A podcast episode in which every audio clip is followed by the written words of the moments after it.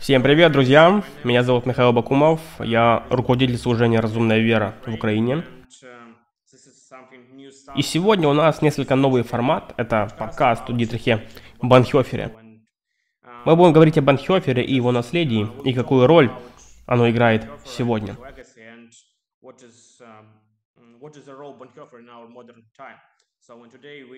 Вместе со мной Стивен Хейнс, профессор религиоведения и директор отдела гуманитарных наук для заключенных в колледже Роуз.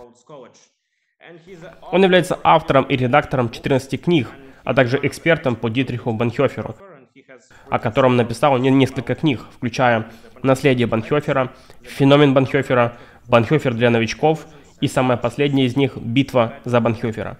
Кроме того, последние 20 лет доктор Хейнс занимается сбором и систематизацией самых известных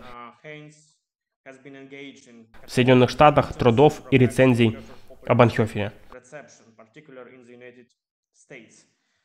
Доктор Хейнс, спасибо за то, что присоединились на наш подкаст. Как ваши дела?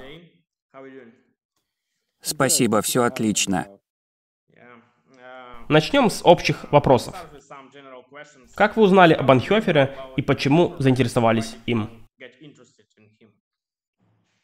В 70-е годы 20 века я учился в колледже, и тогда я был частью христианской евангельской группы, работавшей с учениками старшей школы.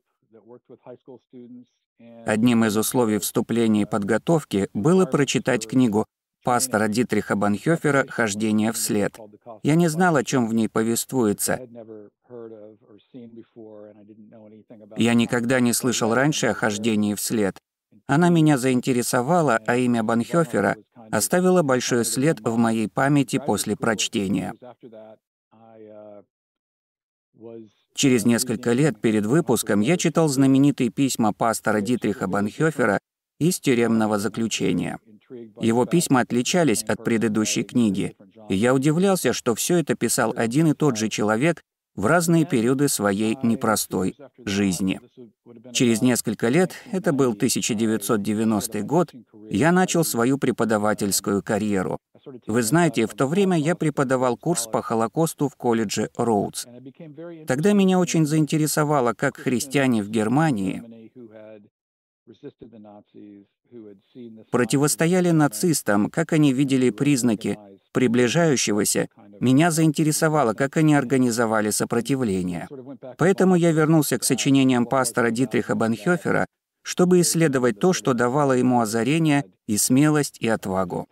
Думаю, благодаря этому я снова заинтересовался и увлекся деятельностью и трудами Банхёфера, и я продолжаю интересоваться ими по сей день. Позже, когда вы уже сказали, я заинтересовался участием Банхёфера в политическом дискурсе. Я заинтересовался его личностью. Я заинтересовался наследием пастора Банхёфера для людей, искавших советов для того, чтобы пережить трудные времена. Трудные времена.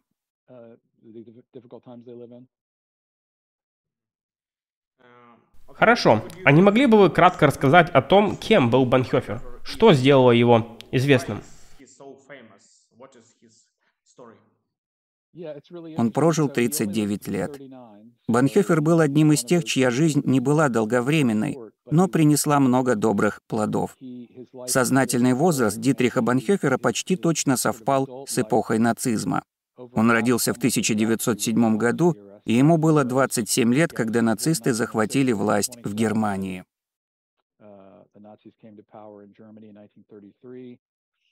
В то время Банхёфер имел докторскую степень по теологии и готовился к карьере в христианском служении, но не знал точно, по какому пути ему следует идти.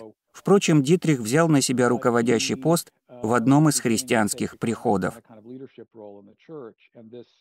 Дело в том, что нацистский переворот в каком-то смысле заставил Дитриха оказаться в центре внимания. Банхёфер был готов к этому, ведь он был бесстрашен и уверен в своих интеллектуальных способностях, в своих способностях, которыми Дитрих поражал многих соотечественников. Благодаря связям семьи у него было много каналов информации. Банхёфер знал о злодеяниях нацистов. Дело в том, что у Банхёфера было три брата и три шурина, которые жили в Берлине и занимали разные позиции. Они предоставляли Банхёферу эксклюзивную информацию о подлинных поступках нацистов, поэтому его отношение к нацистам было соответствующим. Отношение Дитриха к ним было объективным. В 30-е годы 20-го столетия герой вашего сегодняшнего подкаста еще не был известен, и даже те пасторы или христиане, которые не любили нацистов, считали, что Банхёфер заходит слишком далеко и даже не дает им малейшего шанса, что он слишком радикален в своих высказываниях. Так что в 30-е годы 20 -го века у него не было единомышленников, и он решает переехать в Англию в 1935 году. Я оговорился. Он решает переехать туда в 1933, а в Германии он вернется в 1935 и откроет подпольную семинарию. Впоследствии ее закроют. Долгое время пастор Банхёфер должен оставаться в тени и прятаться от гестапо. В конце концов, Дитрих Банхёфер попадает в движение сопротивления, однажды созданное представителями немецкой интеллигенции. И пастор Дитрих Банхёфер начинает очень опасную игру в роли двойного агента. А в 1945-м, как раз перед концом войны, его арестуют и казнят. Это если очень коротко.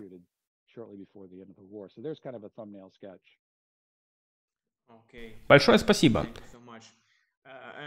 В книге вы пишете, что разные группы людей по-разному отзывались о Банхёфере. Поговорим об этом более подробно. Какие существуют мифы вокруг личности Банхёфера? Возможно, какая-то наибольшая ложь? Вопрос интересный. Знаете, в моей книге «Феномен Банхёфера» я рассматриваю разные отзывы об Банхёфере от разных групп людей из общества. У него были политические взгляды, стремления, желания, совпадавшие с их политическими взглядами, стремлениями и желаниями.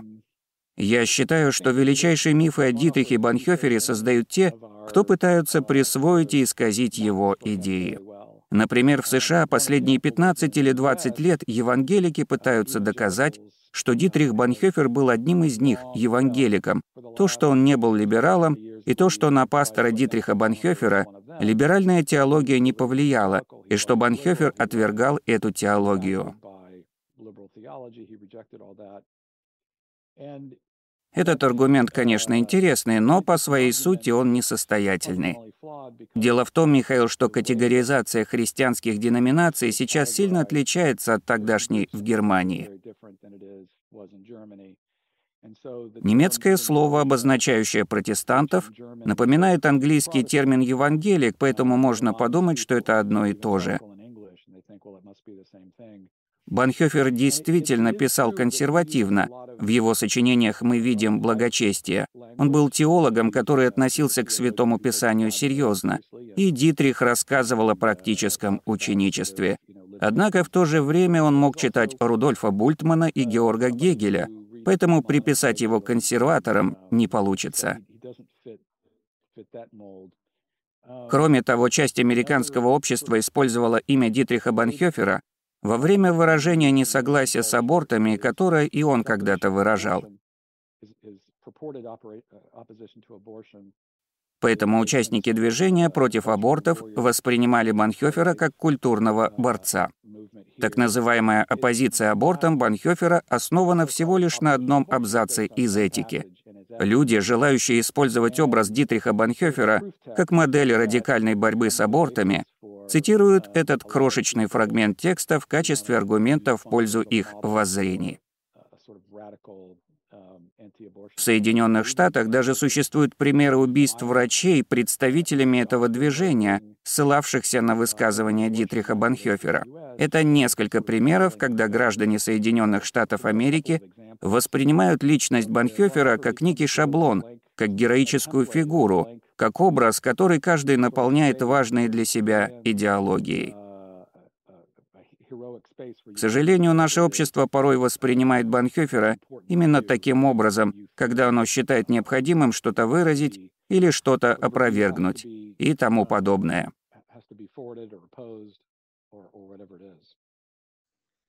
Да, правда. У меня здесь есть две биографии Банхёфера. Одна авторства Метаксиса, а вторая Марша. Книга Метаксиса — это единственная его биография, переведенная на русский и украинский. Это одна из причин, почему я положил начало этому подкасту и начал исследование. Я бы хотел, чтобы люди знали больше о Банхёфере, потому что он окружен вымыслами, как вы сказали в ваших примерах.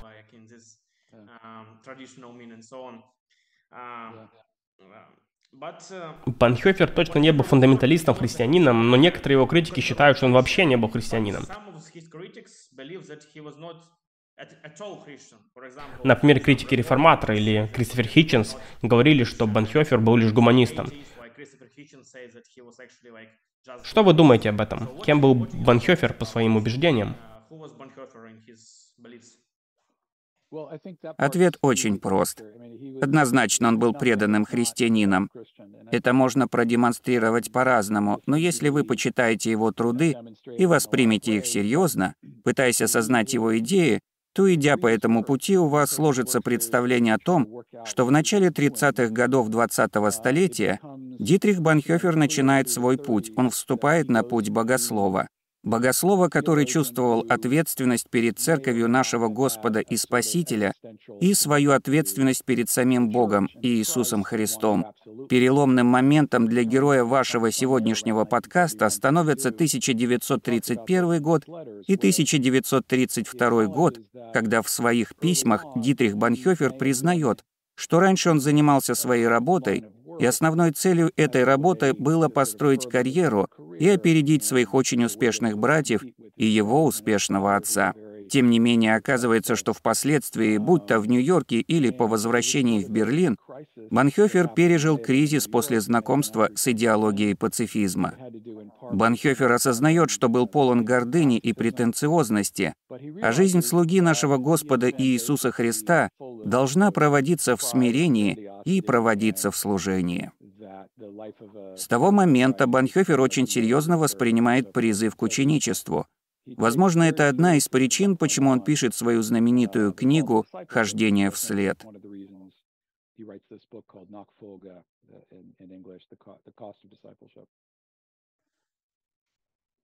Спасибо.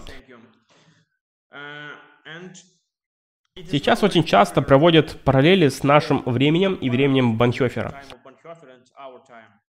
Уместно ли так поступать? Можно ли сравнить нашу жизнь с его жизнью?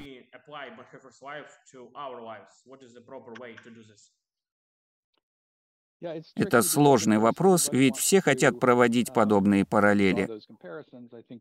Я думаю, это потому, что Банхёфер общепризнан как святой, как мученик, как провидец, в общем, как человек в самом деле понимавший, что происходило тогда в Германии. Поэтому все заявляют, кем он является, на их взгляд. Вы упоминали Метаксоса. Его последняя книга называется «Письмо американской церкви». Я еще ее не читал, но я примерно понимаю, о чем это сочинение что церковь в Соединенных Штатах повторяет ошибки немецкой церкви 30-х годов XX века, которая не противостояла нацизму. Писатель Эрик Метаксос подразумевает нынешнего президента Соединенных Штатов Америки Джозефа Байдена, голосование, выборы, демократию и так далее и тому подобное. Будто мы идем по тому же пути, что и немцы. Я, конечно, не соглашаюсь с этим. С другой стороны, я думаю, что чтение сочинений Дитриха Банхёфера поможет увидеть вещи, которые герой вашего сегодняшнего подкаста видел и которые он хотел выразить всем остальным людям, всем своим современникам. Вещи, которые он хотел выразить всем читателям. Возьмем, например, эссе «Церковь и еврейский вопрос», вышедшее из печати в 1933 году. Апрель 1933 года — начало нацистского режима. Итак, в своем эссе, вышедшем из печати в 1933 году «Церковь и еврейский вопрос», Дитрих Банхёфер перечисляет обязанности церкви и возможности сопротивления.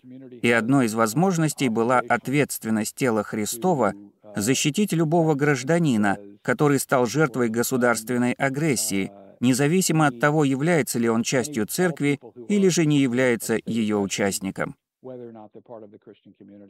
Он был первым, кто сказал это. Большинство христиан в начале 30-х годов прошлого века говорили, «Нам нужно защитить себя, возможно, евреев, обратившихся в христианство». Однако никто не говорил, что христиане должны защищать всех людей, всех граждан Германии, включая евреев, просто потому, что они люди, и просто потому, что им угрожает сейчас нацистский режим.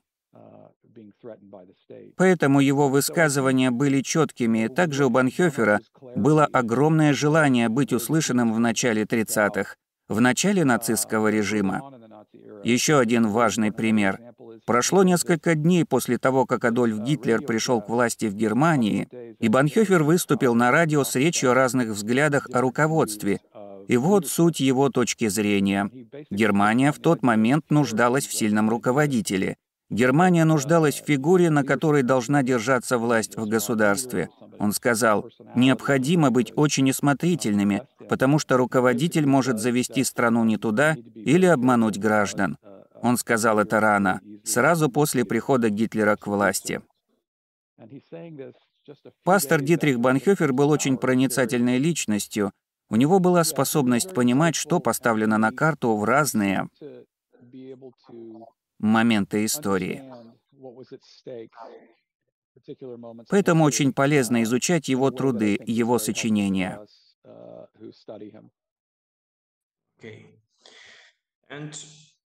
Как вы знаете, в Украине идет война, и это одна из причин, почему я вообще заинтересовался Банхёфером. Многие люди, особенно христиане, черпают вдохновение из примера Банхёфера. Как вы думаете, что делал бы Банхёфер в условиях такой войны? Я предполагал, что вы спросите что-то подобное. Одна из самых интересных частей наследия Банхёфера — это его пацифизм. Многие не совсем понимают, что это такое. Люди полагают, что если бы наш сегодняшний герой исповедовал пацифизм, то Банхёфер избегал бы участия в вооруженном конфликте.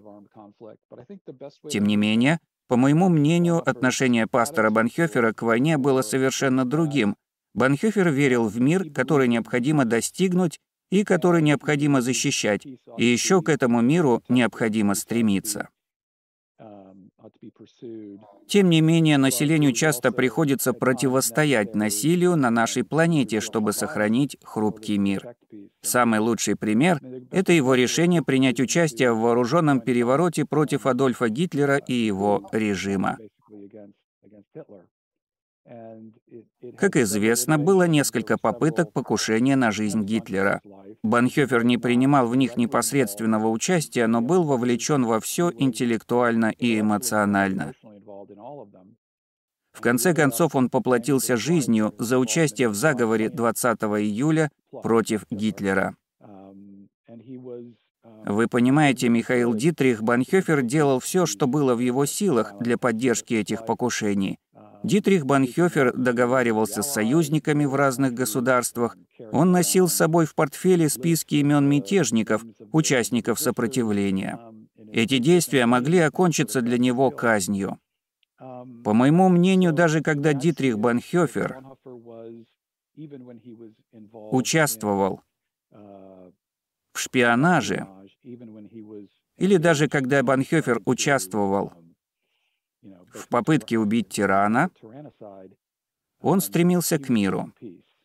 Его этика мира была довольно довольно реалистичной. В его понимании этот немецкий антихрист, он был ответственным за ситуацию в Германии. Привычную жизнь нужно поддерживать, и каждый должен сделать необходимое, чтобы сохранить и защитить жизнь. Лично мне неизвестно, как именно сравнить ситуацию в Украине с ситуацией в Германии, тем не менее, я не думаю, что Банхёфер исповедовал бы принцип безапелляционной преданности миру, несмотря на происходящее вокруг. Согласно воззрениям пастора Дитриха Банхёфера, это не тот принцип, которому должны следовать христиане в мире.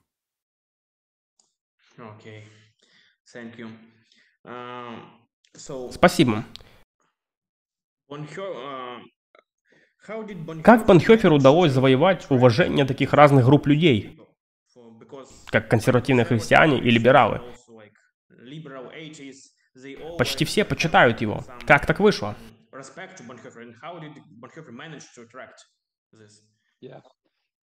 Да, это одна из тех особенностей, которые делают Банхёфера уникальным.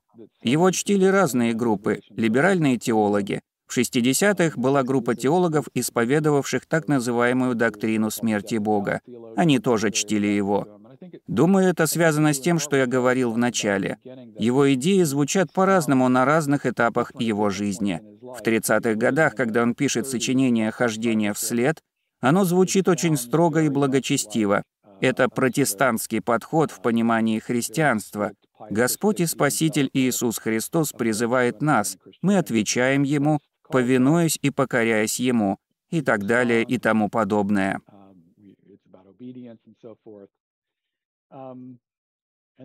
Позже Банхёфер пишет письма из тюрьмы и не рассчитывает на то, что их кто-то увидит, кроме его лучшего друга Эберхарда Бетги, и обсуждает с ним ситуацию, в которой они оба оказались. Банхёфер много читает. В частности, он читает популярные в то время книги. Например, Вильгельма Дельтея, писавшего о тогдашней современности и о тогдашней секулярности. Различные группы и различные взгляды находили свое место в трудах пастора Дитриха Банхёфера. Меня заинтересовало то, что я узнал от других исследователей Банхёфера, а именно, во всех его трудах есть один ведущий мотив, одинаковый образ мышления, схожие способы выразить мнение, от ранних студенческих записей и до самых своих последних сочинений. Для меня это важнее конкретных выражений, которые он использует в тот или иной период своей жизни. Кажется, Дитриху Банхёферу исполнился 21 год, когда он получил свою докторскую степень. В этом возрасте Дитрих Банхёфер пишет то, что уже определило ход его мыслей на будущее. Он постоянно возвращается к тому, о чем писал тогда. Этот фактор легко не заметить, неважно, насколько хорошо ты изучаешь Банхёфера. Исследуя какой-то один его труд, можно не заметить эту последовательность и непрерывность его мыслей. Интересно, а имел ли Банхёфер влечение к гомосексуализму? Это также часто задаваемый вопрос. Хороший вопрос. Вы только что, Михаил, вспоминали книгу Эрика Метаксоса и книгу Чарльза Марша. Если кто-то почитает эти две биографии, то вопросов станет только больше, ведь создается впечатление, что Эрик Метаксос и Чарльз Марш описывают две разные индивидуальности. Знаете, дело в том, что Чарльз Марш пишет о гипотетических отношениях Дитриха Банхёфера с Бетге. Тем не менее, большинство остальных исследователей отвергает такую гипотезу, теорию. Они знали Бетге лично, конечно, они не знали Банхёфера, но все равно имели лучшее представление об их отношениях, чем американец Чарльз Марш, живущий за тысячи километров от Германии. Конечно, мы можем сказать, что эти исследователи просто не хотят портить репутацию Дитриха Банхёфера, и Марш в своей книге может быть прав. Нужно обратить внимание на то, что в своей биографии о Банхёфере он представляет эти отношения как гомоэротические, хотя не обязательно. Это были отношения с физическими проявлениями. Писатель Чарльз Марш прав в том, что отношения Банхёфера с Эберхардом Бетге были очень и очень близкими. Как это сказать, Дитрих Банхёфер и Эберхард Бетге вели себя так, как обычно мужчины не ведут себя. В большинстве обществ их бы посчитали странными. Но это ничего не доказывает. Впрочем, это очень интересно, потому что биография Банхёфера, написанная Чарльзом Маршем, вышла в 2010 году, а в 2015 году Высший суд Соединенных Штатов Америки рассматривал законопроект об одобрении однополых браков. Стало быть, в то время в США сторонники традиционных консервативных ценностей очень активно пытались помешать утверждению данного законопроекта об однополых браках высшим судом. Они аргументировали свою позицию, говоря, что тогда, в том году Соединенные Штаты Америки достигли момента Дитриха Банхёфера. Вот ирония. Если бы Банхёфер был склонен к этому, то очень иронично, что противники однополых браков объединили свои силы и заявили, что сейчас наступил момент Банхёфера. Это лишь доказывает, насколько многогранным был и является образ Банхёфера, по крайней мере в Соединенных Штатах Америки, и насколько образ Банхёфера доступен для людей – насколько образ Банхёфера доступен для тех, чьи идеи и представления нуждались в поддержке. Как будто все люди подсознательно понимают, что если Банхёфер на твоей стороне, если тебе удается показать, что идеи Банхёфера подобны твоим, у тебя уже есть риторическое преимущество. Да, но если даже Марш и прав, из этого не следует, что Банхёфер считал это нормой. Он, кажется, как вы сказали, был настоящим пиетистом в собственных убеждениях. Поэтому очень сомнительно, что он счел такое поведение нормальным. Что вы скажете? Я думаю, что нет никаких весомых доказательств того, что Банхёфер поддерживал что-либо другое, кроме традиционных отношений между мужчиной и женщиной. Какие-либо в кавычках доказательства неубедительны, они возводятся на основании переписки с Эберхардом из того, что Дитрих и Бетги дарили друг другу подарки. Разумеется, такое поведение необычно, однако, работая над книгой, некоторые писатели акцентируют особое внимание на том, что в прежние времена люди не замечали или на то, что люди прошлого воспринимали иначе. Ведь так книги продаются лучше.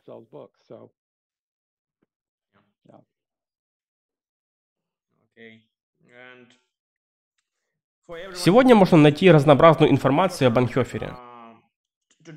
С чего лучше начать знакомство с ним? Какой подход использовать для получения объективного представления о нем? Я считаю, что лучше начинать с классической биографии авторства самого Эберхарда Бетге. Я не знаю, перевели ли ее на украинский и русский, но его можно почитать на английском в очень хорошем переводе Виктории Барнетт, который вышел в свет приблизительно в 2000-м. Это очень большая книга, настоящий кирпич.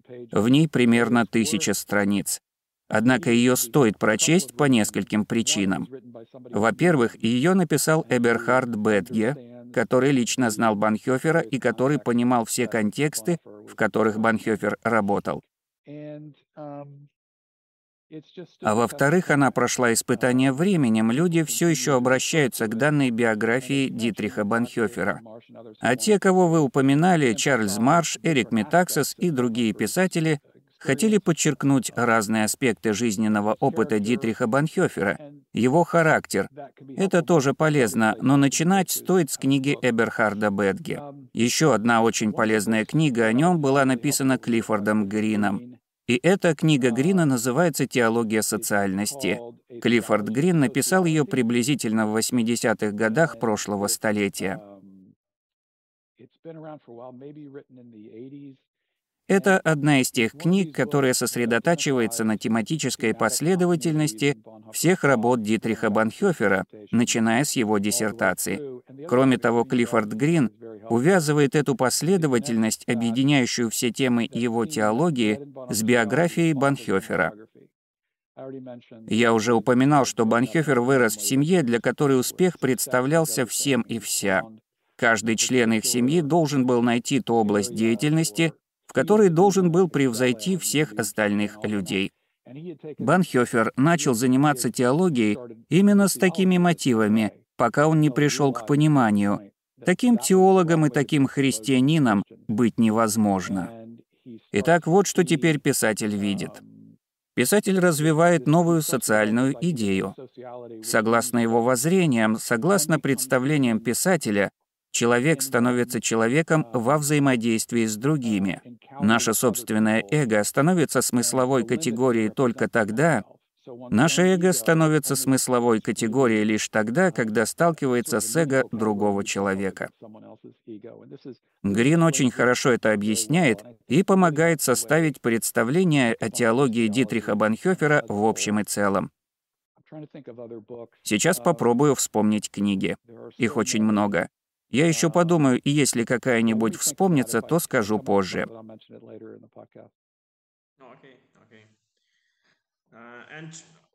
Хорошо. Есть ли у вас планы по проектам о Банхёфере на будущее? Возможно, собираетесь написать больше книг или что-то еще?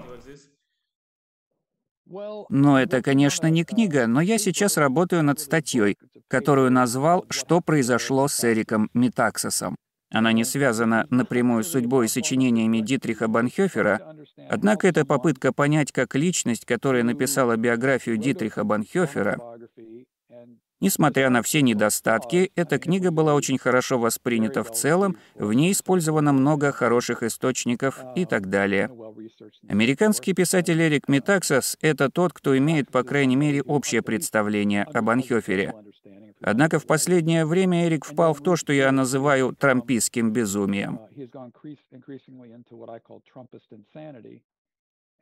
То есть я сейчас имею в виду то, что Эрик Метаксис начал отрицать результаты последних президентских выборов, состоявшихся в Соединенных Штатах Америки, и выражать желание свергнуть правительство Соединенных Штатов и упразднить выбранного Байдена. Мне интересно обнаружить, что стало причиной этого безумия, что стало причиной помрачнения. Поэтому я обратился к его книге о Дитрихе Банхёфере, чтобы найти возможные предпосылки такого образа мышления и перехода от биографа Дитриха Банхёфера к апологету бывшего президента. Это очень интересная тема для меня, и в целом я интересуюсь тем, как имя священнослужителя, писателя и деятеля Дитриха Банхёфера используется в американской и международной политике. Вы понимаете, у меня есть уведомления в Гугле. Каждый вечер я получаю список локаций, в которых упоминали о Дитрихе Банхёфере.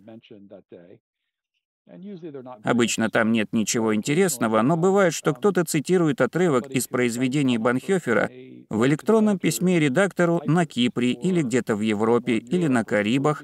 Они пытаются использовать имя Банхёфера в достижении своих политических целей. Часто люди имеют очень поверхностное понимание или путают факты, но они знают, что если Банхёфер на твоей стороне, ты можешь цитировать его как своего союзника. Люди искренне считают, что благодаря этому они в конце концов победят. Меня это удивляет.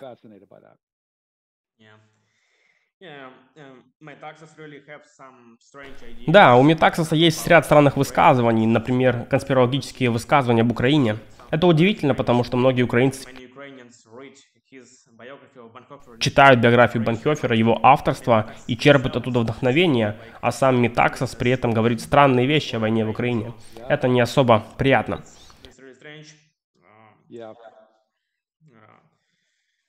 Обратимся к еще одному распространенному вопросу. Что такое безрелигиозное христианство? Что подразумевал Банхёфер под этим термином? Многие его считают причастным к гуманизму.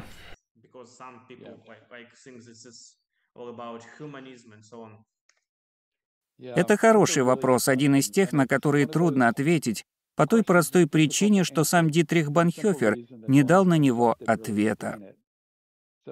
Следует помнить, что он использовал его в письме из тюрьмы, написанном в июле 1944 года своему другу Бетге. Он не думал, что это письмо опубликуют. Он и не думал, что люди будут спорить, что он там имел в виду. Лучшее объяснение, которое я знаю, принадлежит немецкому ученому Ральфу Вустенбургу. Он написал книгу об этом. Не помню название, но его легко найти, возможно, оно имеет выражение «безрелигиозное христианство» в названии. Она переведена на английский. Вустенбург выяснил, что Банхёфер читал в тюрьме в то время. Вот что я думаю по этому поводу. Перед Второй мировой войной можно было легко понять, что такое Европа, что такое человеческая природа, и было легко понять, что такое религиозная идентичность или же самовосприятие. Но после нее, согласно Банхёферу, понять это все становится невозможным. По Дитриху Банхёферу все привилегии церкви и ее позиция в обществе были полностью осквернены в Германии. Отчасти он прав. Проповедь в церкви должна была измениться, потому что изменился способ общения с людьми и с их жизненным опытом. Можно сказать, что нужно было нажать кнопку перезагрузки церкви. Как говорить людям о Господе о Спасителе Иисусе Христе, как проповедовать Евангелие Божье в мире, где религия больше не является общим фундаментом жизни? Как говорить о Боге там, где светские мирские люди, где живут люди эпохи пост-религии, если они сознательно нерелигиозны? Как говорить о том, что пропитано религиозными фразами и действиями? Не думаю, что Банхёфер ответил на этот вопрос. Предполагаю то, что Банхёфер думал, что скоро выйдет из тюрьмы, и что скоро Вторая мировая война закончится, и что сторонники нацистского режима не имели достаточно веских оснований, чтобы лишить Банхёфера жизни. Поэтому он размышлял о том, как это быть теологом, христианином в мире, лежавшим в руинах Второй мировой.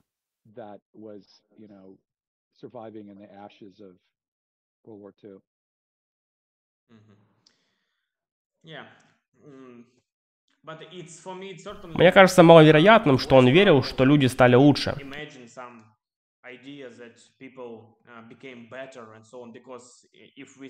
Глядя на нацизм и массовые убийства, вряд ли можно заключить, что люди стали более религиозными.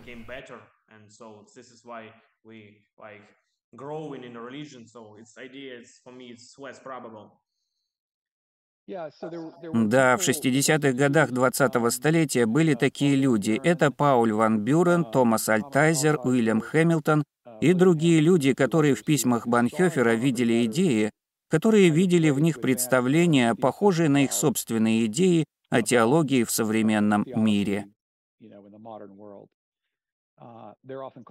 Их иногда называют светскими богословами. Это теологи, которые, как Банхёфер, пытались смоделировать христианство в секулярном мире, но они извратили его идеи. В этом Метаксос прав. Они извращали и использовали мысли и идеи Банхёфера, чтобы подкрепить свои представления и идеи о том, что могло бы произойти. Интересно, что это движение просуществовало очень недолго. Начавшись где-то в 1965 году, к 1968 году оно полностью исчезло. Одна из ошибок Метаксоса — это отождествление теории о смерти Бога с убеждениями и исследованиями Банхёфера. Каждый серьезный исследователь Банхёфера скажет, что это ложная интерпретация, ошибка. Это еще один пример того, как выгодно нанимать идеи богослова Дитриха Банхёфера для собственного теологического проекта, каким бы он ни был. И чем меньше Банхёфер о чем то пишет, тем лучше, ведь его слова можно подстроить под себя.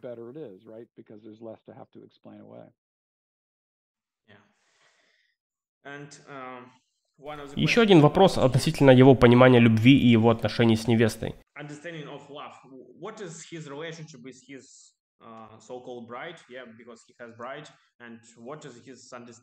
Какое он имел представление о понятии семьи? Как он видел свое будущее в этой сфере? Я думаю, что Дитрих хотел жениться, завести ребятишек и вести спокойную семейную жизнь. Банхёфер относился к такому решению серьезно. Тем не менее, Дитрих постоянно откладывал его из-за собственной карьеры. Дитрих Банхёфер был постоянно занят делами служения и делами, связанными с конспиративными заданиями, и поэтому у него, сами понимаете, не было желания ставить собственную супругу и детей под угрозу, под которой он был. Письма любви, которые он писал Марии, интересны и привлекают внимание. благодаря дошедшим до нас письмам, в которых Дитрих признавался в любви Марии фон Ведемейер, у читателя в воображении складывается более гуманный, мягкий, человечный образ героя нашего сегодняшнего подкаста, пастора и писателя Дитриха Банхёфера. Становится понятно, что Дитрих был обычным человеком со своими пристрастиями и потребностями. Дело в том, что трагическая сторона этих отношений в том, что Банхёфер так и не реализовал их. Банхёфер не создал собственной семьи.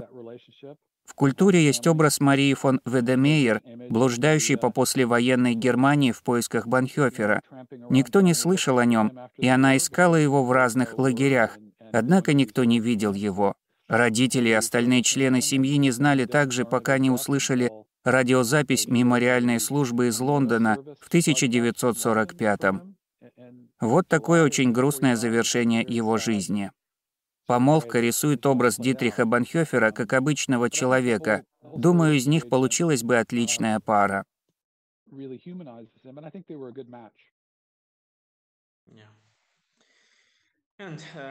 И последний вопрос. Какое значение имеет церковь, согласно Банхёферу?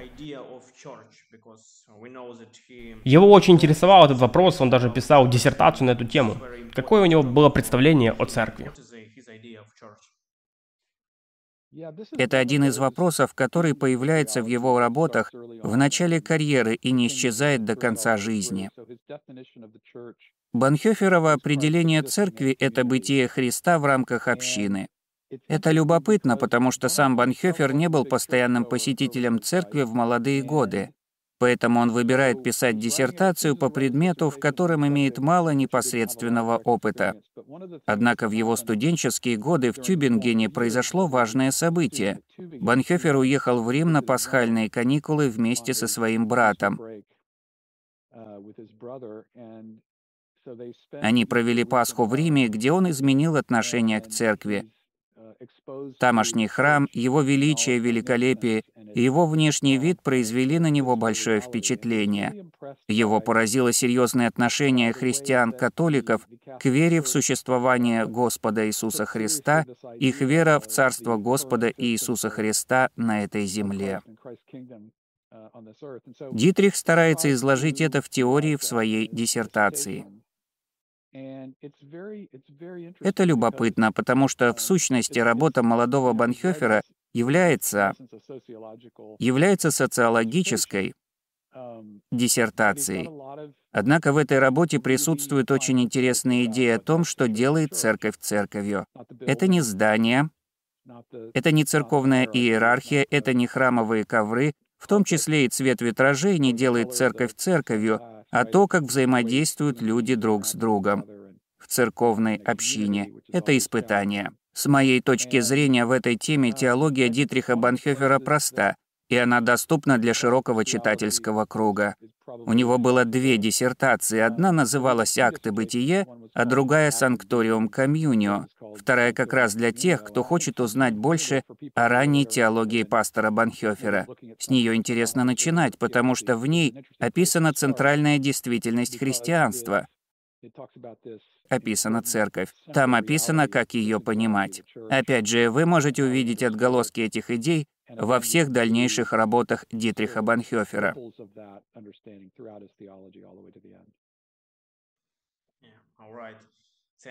Спасибо, доктор Хейнс. Было очень интересно. Я надеюсь, что это не последнее наше интервью. Да благословит вас Бог. Спасибо большое. Спасибо, что пригласили. Счастья, берегите себя.